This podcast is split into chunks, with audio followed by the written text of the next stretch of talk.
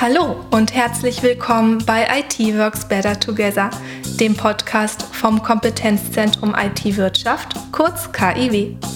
Bei uns sind Sie richtig, wenn Sie sich für IT-Themen und IT-Kooperationen sowie Recht und Datenschutz, IT-Sicherheit und Schnittstellen interessieren. Viel Spaß mit dieser Folge!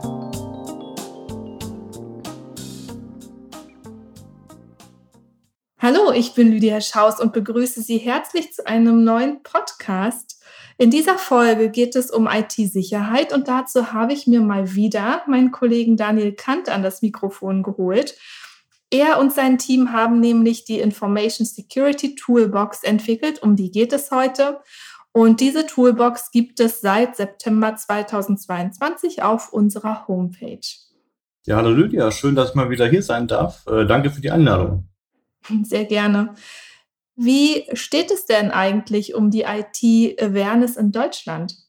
Ähm, naja, zunächst muss man sagen, es hat sich schon in den letzten Jahren einiges zum Besseren gewandelt, würde ich sagen. Äh, das haben jetzt viele Unternehmen also deutlich mehr auf dem Schirm. Ähm, es ist auf der anderen Seite aber auch natürlich noch äh, Luft nach oben. Und ja, man sieht es auch an den IT-Budgets. Ähm, also das Budget für IT-Sicherheit innerhalb des IT-Budgets wird halt auch immer höher.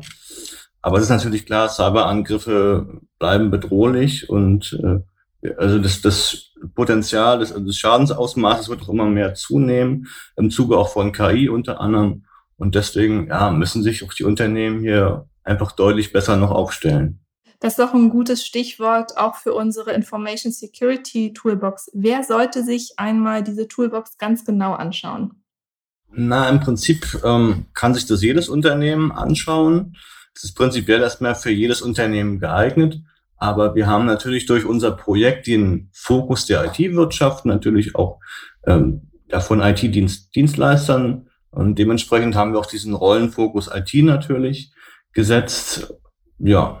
Ich weiß, dass der Augenmerk der Toolbox auf der IT-Governance, Risiko- und Compliance-Lösung liegt. Ähm, können wir da einmal drüber reden? Was versteht man denn unter IT-GRC-Management und warum sind IT-GRC-Kompetenzen so wichtig? Ja, ähm, das Problem ist eben, dass klassischerweise die ja, IT-Sicherheit oder Informationssicherheit sehr unidimensional betrachtet wird. Das heißt, ähm, ja, man, man implementiert irgendwo eine Firewall, also technischerseits und denkt dann irgendwie, wie man ja heute, glaube ich, sagt, dass man safe ist. Problem ist, dass man das Ganze eben noch viel weiter denken muss und viel weitergehender.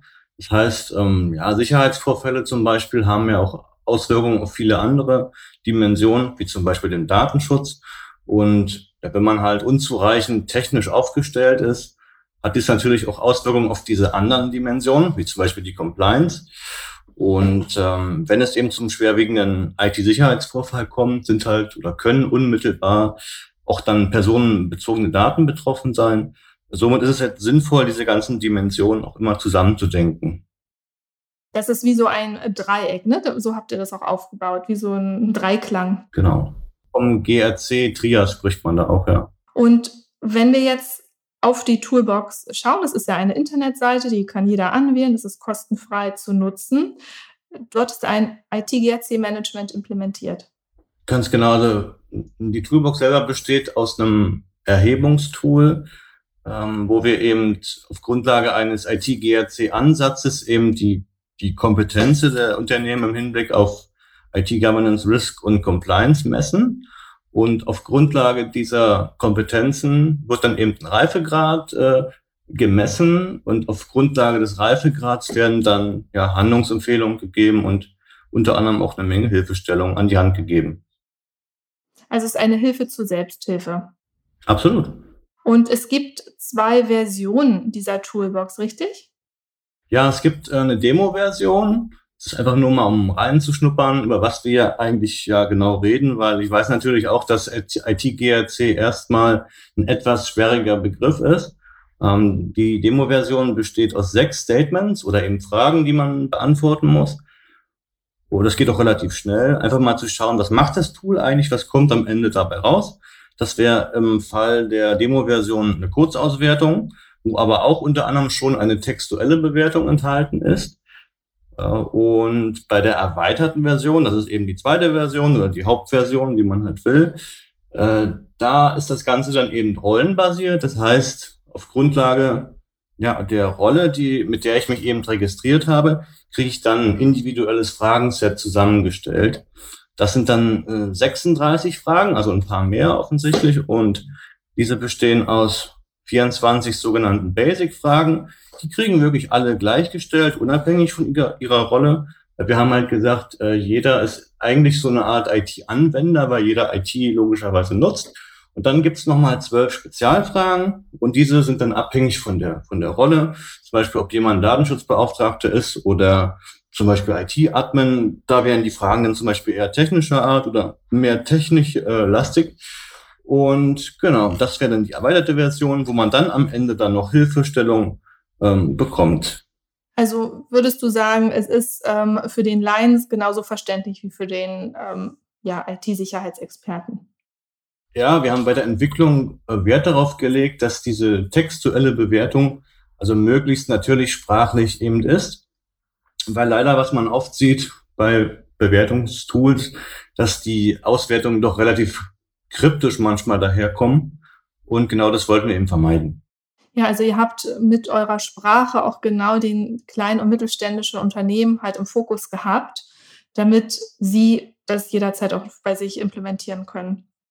Absolut. Ja, das Problem ist natürlich gerade bei IT-Sicherheit, da kann es eben relativ schnell auch technisch werden und äh, ja, auch was die ganze Compliance und Governance angeht, da ähm, ja, machen manche Unternehmen auch schon dicht, wenn man alleine schon das Wort Prozesse oder so in, äh, in den Mund äh, nimmt. Deswegen haben wir probiert, das Ganze da so einfach wie möglich zu halten.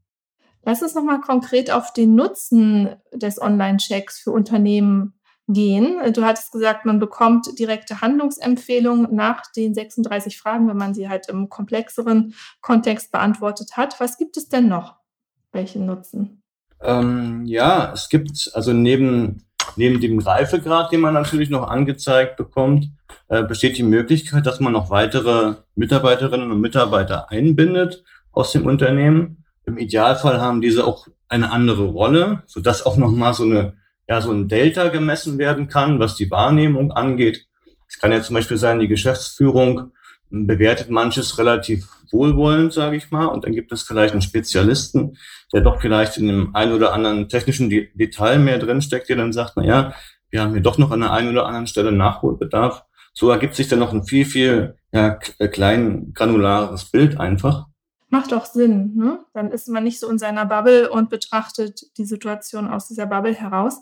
Und ich höre hier heraus, dass das Tool nicht nur für IT-Unternehmen äh, nützlich ist, sondern auch für andere. Richtig. Genau, ich habe ich hab das schon erwähnt, klar ist der Fokus äh, die IT-basierten Rollen letztendlich. Aber genauso kann auch ein, ein, anderes Unternehmen, zum Beispiel ein Handwerksmeister, das Tool nutzen und einfach messen, wo er eben steht, äh, mit seinen Risiken letztendlich also von den Handlungsempfehlungen per se können letztendlich alle Unternehmen profitieren. Und wenn ich jetzt mir den Reifegrad anschaue, ich habe die verschiedenen Reifegrade, ich bin jetzt sozusagen im Ergebnis Anfänger und sehe, ah, okay, ich habe sehr viel in meinem Unternehmen zu tun, dann habe ich ja schon mal Tipps bekommen, was ich in meinem Unternehmen umsetzen kann. Dann ist es natürlich auch gut, wenn man dann mit einem gewissen Zeitversatz nochmal dieses Tool nutzt und nochmal den Check macht und bekommt zu einem anderen Ergebnis wahrscheinlich. Also das wäre natürlich schön, wenn das so wäre. Der Idealfall. Der Idealfall, ganz genau. Ähm, ist die Frage jetzt, nach welchen Zeit, also wie viel Zeit man sich lassen sollte bis zum zweiten Check. Na gut, es wäre natürlich unseriös, jetzt einfach irgendwie zu sagen, eine Woche oder so. Das hängt natürlich auch hochgradig davon ab, also wie schwerwiegend der Handlungsbedarf letztendlich ist. Und ja, wie, wie lange man natürlich braucht, um ja, das, das, den einen oder anderen Defizit dann halt auszugleichen. Verstehe. Bei uns am Kompetenzzentrum IT-Wirtschaft geht es ja sehr um IT-Kooperationen, die sogenannten IT-Konsortien. Lass uns mal darauf schauen. Also wenn ein IT-Konsortium auf uns zukommt oder sich gebildet hat, ähm, kann dieses auch natürlich die Toolbox bei sich verwenden. Genau, das war auch ein Anwendungsfall. Ist natürlich so, gerade bei IT-Kooperationen und Verbünden, dass man da gemeinsame Ressourcen nutzt, Schnittstellen, Dienste, Server und so weiter. Und deswegen ist es halt wichtig, auch diese ganzen Kommunikationskanäle und Schnittstellen bestmöglich abzusichern und ähm, ja die Angriffsvektoren bestmöglich innerhalb der Kooperation zu, zu verringern. Und ja, das ist sozusagen das Hauptaugenmerk, wenn es um den Einsatz innerhalb von Konsortien äh, geht. Und deswegen können die Unternehmen, auch die ja, kooperationsanbahnenden Unternehmen, das Tool halt auch nutzen. Es ist webbasiert, es ist ein relativ niedrigschwelliger Einstieg und bietet dann eben für die Verbünde Handlungsempfehlungen, ja, nützliche Werkzeuge und Hilfsmittel. Lass uns doch mal konkret werden. Ich möchte ja mal ganz gerne so eine Hands-on-To-Do-Liste mitgeben, wo die Hörerinnen und Hörer dann wissen, okay, das ist jetzt mal ein Punkt, den ich auf meiner To-Do-Liste schon heute abhaken kann.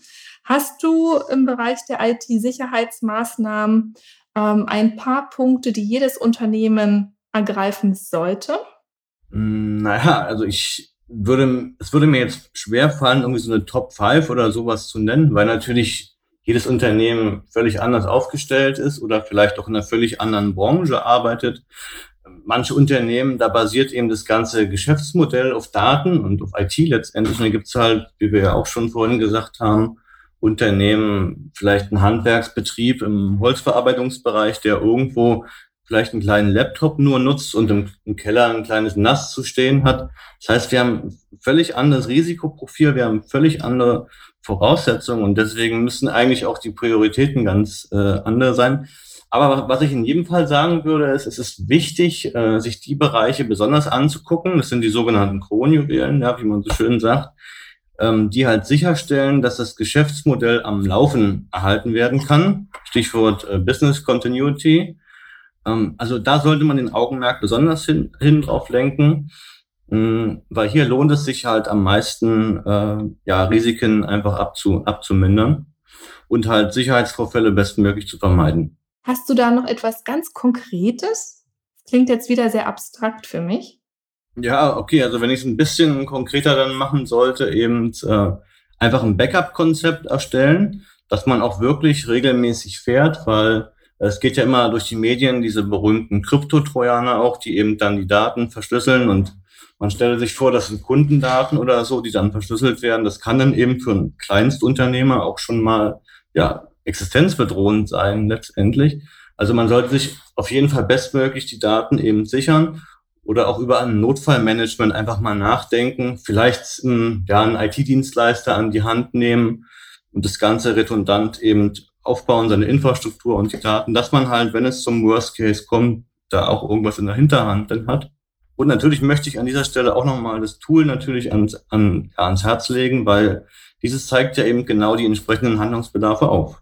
Dankeschön. Lass uns mal auf ähm, ein anderes Thema schauen, einen kleinen Exkurs machen, und zwar Faktor Mensch versus Software. Ich habe mir überlegt, das wäre doch ganz spannend, dir da eine Frage zuzustellen. Wo liegen die Fehler, wenn es trotz vermeintlicher aktiver IT-Sicherheit zu Zusammenbrüchen kommt? Hm, naja, vielleicht mal ein konkretes Beispiel. Also die meisten Unternehmen werden ja hoffentlich eine Firewall haben, aber das Problem ist, dass eben auch diese Software letztendlich ja auch menschengemacht ist und damit natürlich auch fehleranfällig äh, ist und oder fehlbar ist, kann man sagen. Deswegen ist es eigentlich auch immer eine gute Idee, prinzipiell so vom, vom Worst Case auszu, auszugehen. Ähm, früher war es eben so gewesen, man hatte so das Unternehmensnetzwerk, das war sozusagen, wenn man mal so ein mittelalterliches Bild bemühen möchte, war die Burg sozusagen. Und äh, das waren alles, all, all die Leute, die drin gelebt haben, waren die Guten sozusagen. Dann gab es einen Burggraben und Draußen waren halt die, die bösen Angreifer, die halt die Burg belagert haben. Das wäre halt, wäre zum Beispiel das böse Internet jetzt. Und ähm, ja, dieses Bild ist heutzutage einfach überholt, weil man halt davon ausgehen muss, dass es auch sowas wie Innentäter gibt.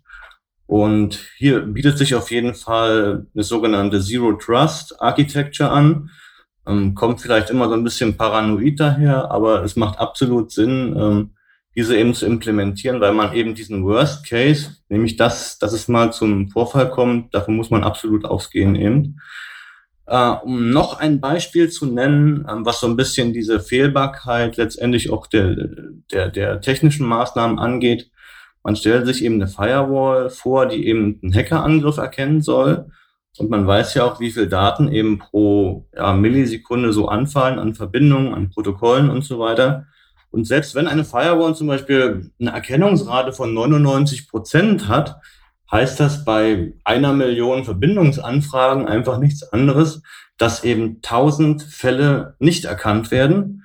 Und man stelle sich vor, ein Mitarbeiter oder Mitarbeiterin klickt auf einen bösartigen E-Mail-Anhang, also die berühmte Rechnung.exe zum Beispiel, dann reicht dieser eine Fall leider schon aus, um eventuell das Unternehmensnetzwerk zu kompromittieren. Ich will sagen, eine hundertprozentige Sicherheit gibt's eben nicht. Auch wenn es immer so ein bisschen abgedroschener äh, Spruch ist, aber er stimmt leider. Der Wunsch Zero Trust ist da, ja, in der Theorie da und in der Praxis. Oh, den gibt es auch in der Praxis, wenn ich das kurz sagen darf. Also das ist jetzt nicht nur graue Theorie, das wird tatsächlich, also es gibt äh, namhafte Hersteller, die das wirklich aktiv auch einsetzen in ihren Produkten. Und dieses Paradigma an sich ist insofern zu empfehlen, weil es einfach mit einer höheren Sicherheit auch einhergeht. Dann nähern wir uns dem Ende. Gibt es noch etwas, was du fernab des IT-GRC-Tools uns mitgeben möchtest? Ja, auf jeden Fall kann ich alle nur einladen, eben mal die Toolbox auszuprobieren. Zum Beispiel die Demo-Version. Es sind ja lediglich sechs Fragen, die es dazu beantworten äh, gilt. Das geht relativ schnell. Und ich bin überzeugt, dass es für jeden und für jedes Unternehmen da einen Mehrwert gibt. Und die ganze Magic, äh, die passiert dann natürlich in der erweiterten Version, also auch gerne diese mal anschauen. Und man nimmt auf jeden Fall was mit für sich und sein Unternehmen. Und ja, es gibt eben nichts zu verlieren, es gibt nur was äh, zu gewinnen, nämlich Erkenntnis, wenn ich das mal so salopp sagen darf. Und für weiterführende Infos bieten wir ja auch noch andere Inhalte an. Also es gibt Webinare mit euch, es gibt ähm, weitere Folgen mit dir, wo man in das Thema ja reinhören kann oder auch reinlesen kann. Es gibt einige Publikationen auf unserer Internetseite, auch zum IT-GRC-Tool.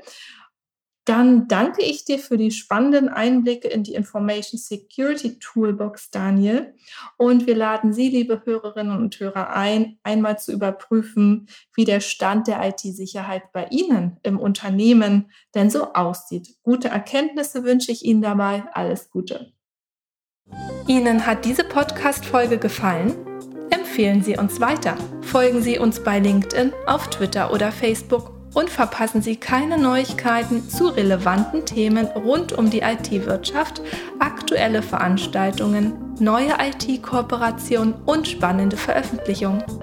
Vielen Dank fürs Zuhören und bis zur nächsten Folge. Dieser Podcast ist eine Produktion vom Mittelstand 4.0 Kompetenzzentrum IT-Wirtschaft und gehört zu Mittelstand Digital. Mit Mittelstand Digital unterstützt das Bundesministerium für Wirtschaft und Energie die Digitalisierung in kleinen und mittleren Unternehmen und dem Handwerk.